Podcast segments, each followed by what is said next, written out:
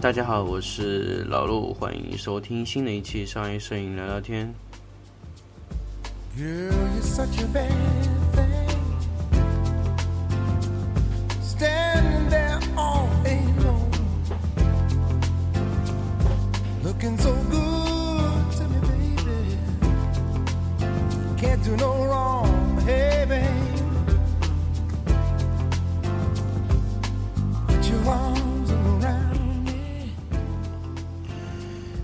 大家欢迎回来，继续收听老卢的商业摄影聊聊天节目啊。那节目呢也有中断一段时间啊，那可能是因为我个人繁忙，也可以说是懒惰的缘故，没有及时去更新。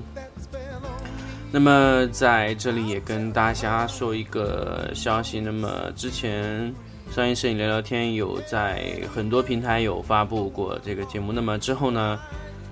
商业摄影聊聊天将只会在荔枝 FM 和 Podcast 苹果的 Podcast 推送会有推送新的这个节目，那么其他的平台会暂停去更新。如果大家是希望听到新的商业摄影聊聊天的节目的话，呃，希望大家嗯可以及时去订阅荔枝 F 荔枝 FM 这个程序来订阅我啊，那还是会一如既往的更新。那么。因为和荔枝签订了一些一些协议啊，那大家相互约定，就会在这个节目中呢，会慢慢的去是在荔枝中更新啊。那么当然也会保证每周有一期节目的最低的频率啊。那么这个也会让我这个比较懒惰的人会比较勤快一些的去做这个事情。Putting that spell on me. I'll tell you, baby, you know you set me free. Oh, girl, you know my heart's on fire. 呃，有一段时间没有做这个节目，突然发现去在话筒前面去说这个节目，会觉得有一些气喘啊，不知道为什么，可能是比较紧张的缘故，或者说是太久没有录节目，所以声音不是太放松啊。那么其实有很多朋友也在中间给我发来很多很多的信息啊、留言啊，就是说。哎，这个老陆啊，你能不能讲一讲其他的一些东西啊？上次说勾边勾边勾边这个问题啊，其实大家觉得我还是一个比较唠叨的人，然后有些问题会反复的说。其实，呃，不是说我特别唠叨，其实我只是觉得这个内容在这个我所需要讲的这个内容上面，我觉得这个内容比较重要，所以我会反复的去强调。所以啊、可能有唠叨的成分，但是我这个人，我们当地方言说起来，我这人比较背啊。那其实也就是比较呃话比较多，然后又会比较重复的去说一件事情。呃，好了，开场了这么久，也没有说今天想跟大家去聊一个什么问题啊。那么今天呢，想跟大家说的一个主要的这个方向呢，其实就是遮挡类的。那么遮挡的话呢，会有挡光和减光这两种东西啊。那么这个其实也是呃，在 QQ 群里啊，我的这些 QQ 群里有一些朋友提出来，那当然是大雄会跟我来建议说，哎，老陆，你可不可以跟我们讲讲遮光和减光的一些问题啊？怎么样遮挡或者怎么样？这个问题好像我突然发现，很多朋友会对遮挡会去操作的非常多。那么咱们来说一说遮挡的问题好了。当然，其实呃，从简单的意义上来说，遮挡是非常非常很好讲的东西。但是，呃，其实遮挡的东西还是比较复杂。当然，如果说我想把它在一期节目中说完，我觉得也没有问题。但是会讲的非常繁琐。当然，我会慢慢的去跟大家讲遮挡的一些问题啊。那么，咱们从遮挡的来说吧。其实，呃，熟悉这个布光的一些朋友，他大家都会知道，就布光可能就是三种了。首先就是打，就光源第一层就是打，打过去。那么就你第一个光源定过去打过去的那个光源呢，那么这种呢就属于光源的方向，那就 position light position。然后你的光位的一些问题，那么其实这个从呃我之前去做的这些节目中有呃有做到过这些光源的这个光位的控制，大家可以从呃我之前的节目去找啊，我有呃很清楚的去说过这个光源的控制呢，这个是一一方面啊，那么其实呃第二层呢就是反光了，那就是。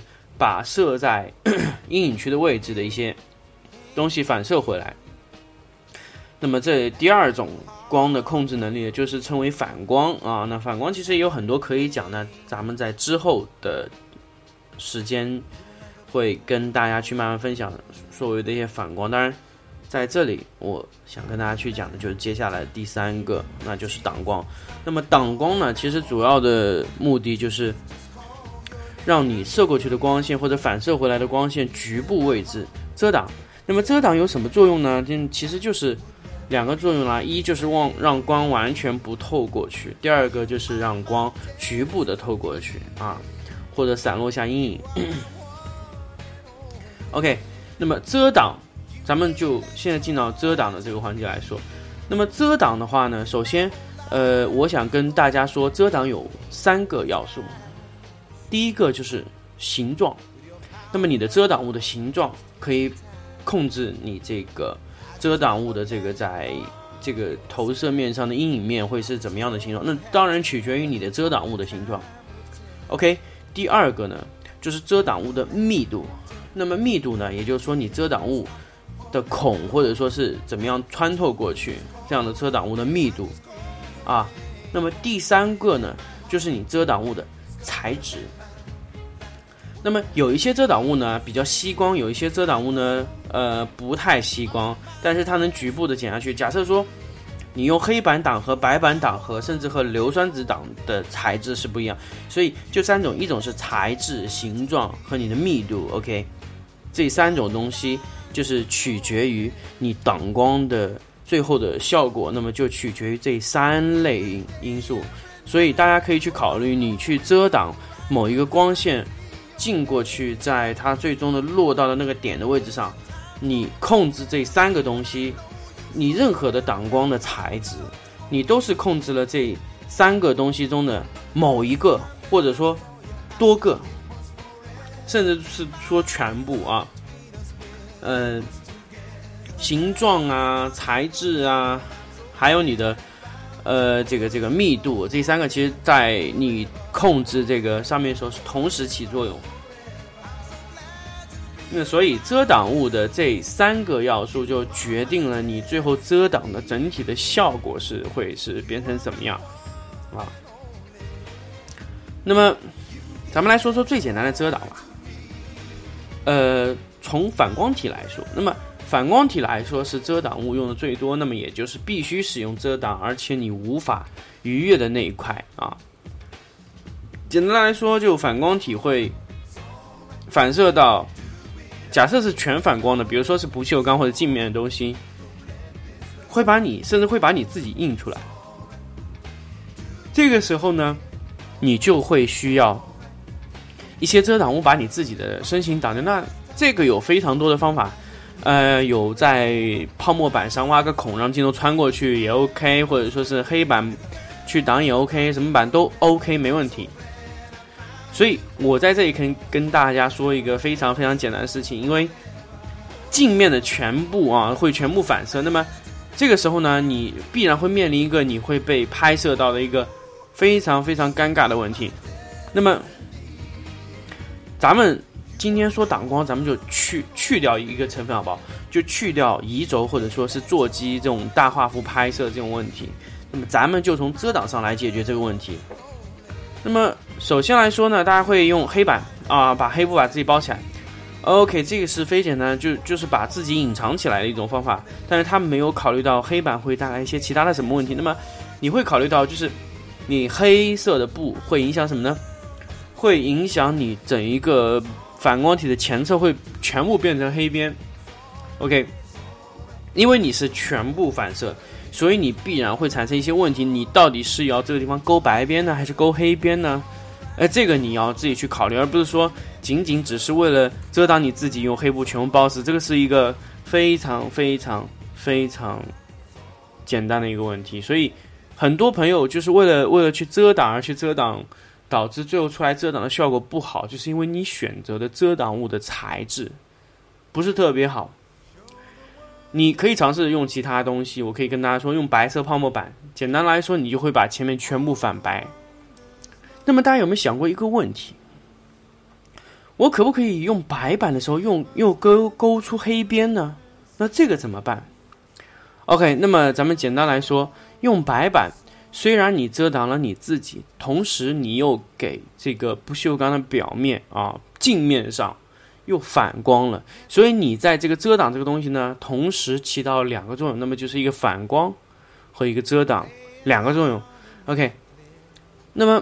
反光体能不能遮挡呢？就是反光物体的材质能不能控制反光的材质到了那个画面上的这个亮度去遮挡呢？其实也是可以的。那么咱们有没有想过，在白板上用黑卡纸或者说用黑色的绒面的东西再去粘上去做黑边呢？我想很多朋友可能没有想过这个问题，因为呃。首先，大家可能在遮挡白板的时候，觉得就觉得这个任务完成了，但是其实你往往还可以做得更多，做得更好。OK，这个时候你完全可以用黑黑边再去勾一层，在白色泡沫板上再去勾一层黑边。那么你想要在哪黑哪白都可以勾出来。所以这个其实就是一个，呃，你的问题做到了哪一个程度上，所以导致的这对你整个。呃，拍摄的东西的这个品质问题，就是你觉得 OK 了，其实还可以做的更多。所以我现在跟大家一个新的思路，那咱们在遮挡自己的同时，可不可以让这个遮挡的材质发生改变，或者局部改变，或者精细细微的一些调节呢？可不可以在白色泡沫板前再增加黑色勾边，在黑色勾边上再增加白色反光呢？其实是可以做到的，大家可以去仔细想一想啊。这个是完全可以做到，而且，呃，拍摄反射全反射材质的时候，你拍摄到的几乎都是反射到的材质，所以你拍的，大家记住，你拍反射材质的时候，你往往拍的并不是材质本身，而是材质反射出来的环境。所以我不知道大家能不能去理解这句材呃这句意思啊，就是你拍不锈钢或者拍镜子，或者说拍那种反射非常强、能完全反射的。那么这种东西拍的完全不是产品了，它拍的就是反射的环境，你的环境做成怎么样，你最后在你的那个材质上会就就会形成怎么样的一个东西。所以大家可以去理解我这句话：你拍摄的这个环境，那个环境是完全印在这个反射体上，全反射体上。所以关键要看看你怎么布置你的拍摄环境。那么这个拍摄环境最后会让你呃反射出所有的材质。所以这个就是一种。呃，简单来说就是一种细微的一些调整，因为你要布置你的环境，所以大家如果在拍摄一个不锈钢或者说各种乱七八糟材质的时候，大家如果真的只是把它当做一种产品拍的话，我觉得你就错了，因为你在那种材质下，你不管放任何的不锈钢材质的东西进去，都会出现这样的问题。只要你的形状、你的面是差不多的情况下，那么同一个环境你可以拍无数个。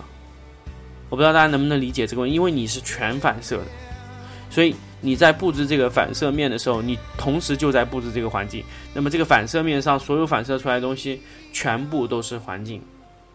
所以你的环境布置成什么样呢？那你的反射面就会是什么样。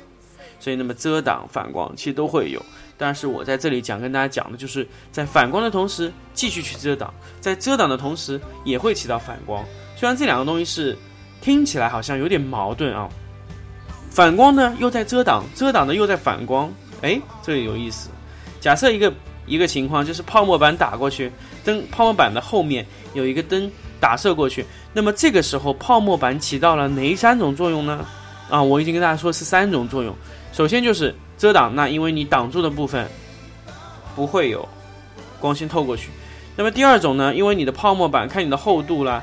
你的厚度比较薄或者比较比较厚，它打过去能透射的能力不一样。那么这个第二种情况呢，就是在局部的弱化啊和透射过去那个柔化那一部分光线。那你比如说被遮挡的地方都会被柔化啊，这个是透射第二种功能哦。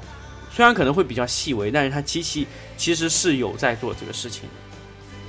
第三种，因为泡沫板本身会是白色，那么你在打到位置的地方，打到那个物体上的时候，如果物体的背面有一个白墙反射回来，那么你的泡沫板还能再反射回去。所以这个时候泡沫板是起到了三个作用。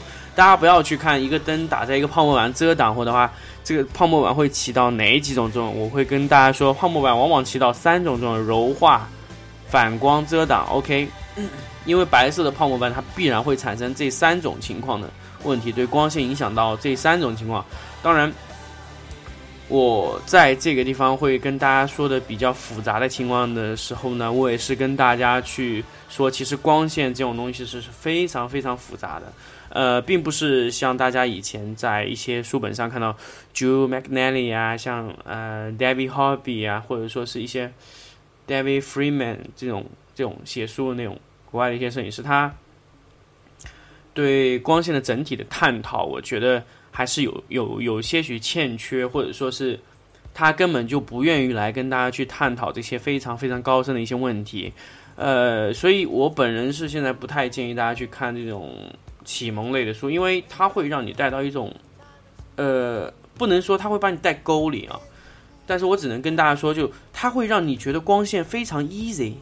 其实光线并不是这么简单，所以当然，如果你要做入门时候去看这些东西呢，我觉得，嗯，应该来说没有问题啊。我不能说它这个操作操作是没有问题。如果你入门去看这些书，让你觉得光线比较容易呢，那你入门的时候会非常简单。所以入门的时候你看的书啊，所以我在之前做节目的时候，我也会说，哎，光比没有这么难，OK。然后大家理解之后，我会说光明没有这么简单，因为有时候你觉得简单，同时它也很难。难的东西呢，它又很简单，所以其实就关键在看你站在哪一个层面上去思考。所以，呃，我希望这种这个节目大家会去反复听啊，因为这个其实遮挡啊这个东西啊，其实它会非常复杂，因为它会同时影响多种层次的原因。所以，呃，如果只是一种功能扔上去，如果光线真的就如同就只是遮挡掉的话。呃，我觉得大家会，我会觉得这个功能会比较肤浅，因为会产生各种各样的问题啊。那么在之后的一些节目中啊，就如果这期节目我觉得这一期是说不完的话，那我会在之后的节目中跟大家去说，然后我在具体的布光的时候碰到一些呃非常非常麻烦的问题，然后又非常诡异，然后大家可能也同时碰到过，但是呃不知道是什么原因，就就是这样过去了，所以我会跟大家去分析一些。很诡异的问题，然后又很奇怪，大家又解决不了，然后又想来想去想不通，然后最后都搞不灵清的，然后我我来跟大家去解决这些问题，好不好？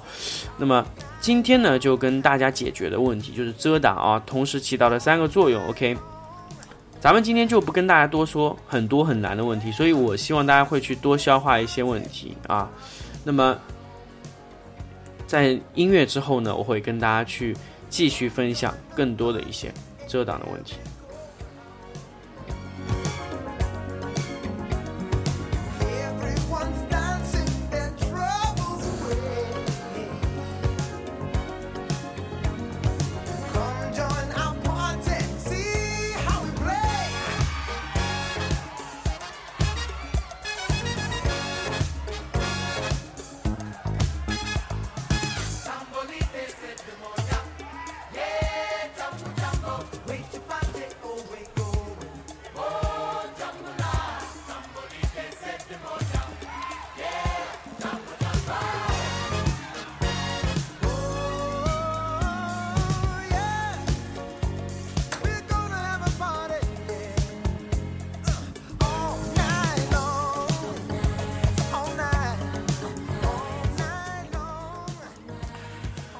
好，音乐之后回来呢，跟大家继续来说这个挡光的问题。那么挡光呢之后呢，因为挡光它必然会产生一些问题啊，因为挡光会产生阴影嘛。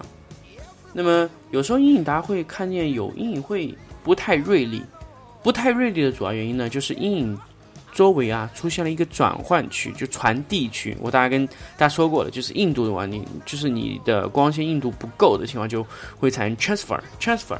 那么我跟大家说过一个问题啊，就是给大家一个定理啊，就是光呢离你的拍摄物体越远，那么你的光质硬度会越高，硬度越高呢，你的阴影就会越清晰。OK，那么咱们在遮挡的时候呢，呃，如果我们想遮挡出非常非常非常硬的阴影的话，那么我们会做什么样的手段呢？所以我跟大家说了，拍摄物和光源特别远的时候，它能做的非常非常硬的这个这个这个硬的这个效果啊。OK，如果咱们遮挡的阴影要是非常清晰的这么一个轮廓出来啊，非常清晰，那么我跟大家说的一个问题就是，让你的遮挡物离你的灯光越远，那么你的遮挡的阴影会越硬。OK，你可以把你的物体靠近你的人物，或者说把你的灯光移得更远，这样你的阴影会越来越硬，越来越硬。那么 OK，你的硬度可以达到你的要求，那么你的硬度就完成了所有的布置啊。那么当然你的硬度一定要够高的话，那你的灯光离你的遮挡物的距离要足够的远。如果你的遮挡物的距离不够的情况下，一定会产生一个非常大的传递区。OK，当然，如果你只是要去呃做一个斑驳的一个减光的一个区域，那么你可以让你的遮挡物尽量尽量的靠近你的光源，那你的阴影就会不会太明显，不会太硬。OK，这是一个这是一个定理，大家可以直接去记住，就是这样的定理。你的遮挡物离你的光源越远会越硬啊，越近就会越柔和。关键看你要去怎么去遮挡那个效果。OK，今天跟大家分享的这个很多很多的问题呢，其实就是挡光最基础的问题了。大家可以在呃这期节目结束之后，大家可以去仔细的去琢磨我刚才说的这些问题啊，因为这些问题呢，就是涵盖到了非常非常多的这个遮挡的一些问题。那么在下一期节目中呢，会跟大家具体的去分析在局部地区的一些遮挡的一些小技巧啊。好，那么今天的节目呢，就跟大家分享到这里。我们下周周二的时候，我会在每周二的时候固定早上八点钟更新我的商业摄影聊聊天的节目。那么如果会有临时的一些呃增加性的紧急的节目呢，我会在周五的早上八点发布在商业摄影聊聊天的这个群中啊，会在商业摄影聊聊天的这个。电台中呢，及时的去推送给大家。如果是有特别紧急的一些信息的话，我会在电台中在周五的时候紧急推送，或者说会不定时推送。OK。那么电台固定的更新时间呢，会是在周二的早上八点，希望大家会喜欢。那么今天节目呢，就先到这里，我们下期再见。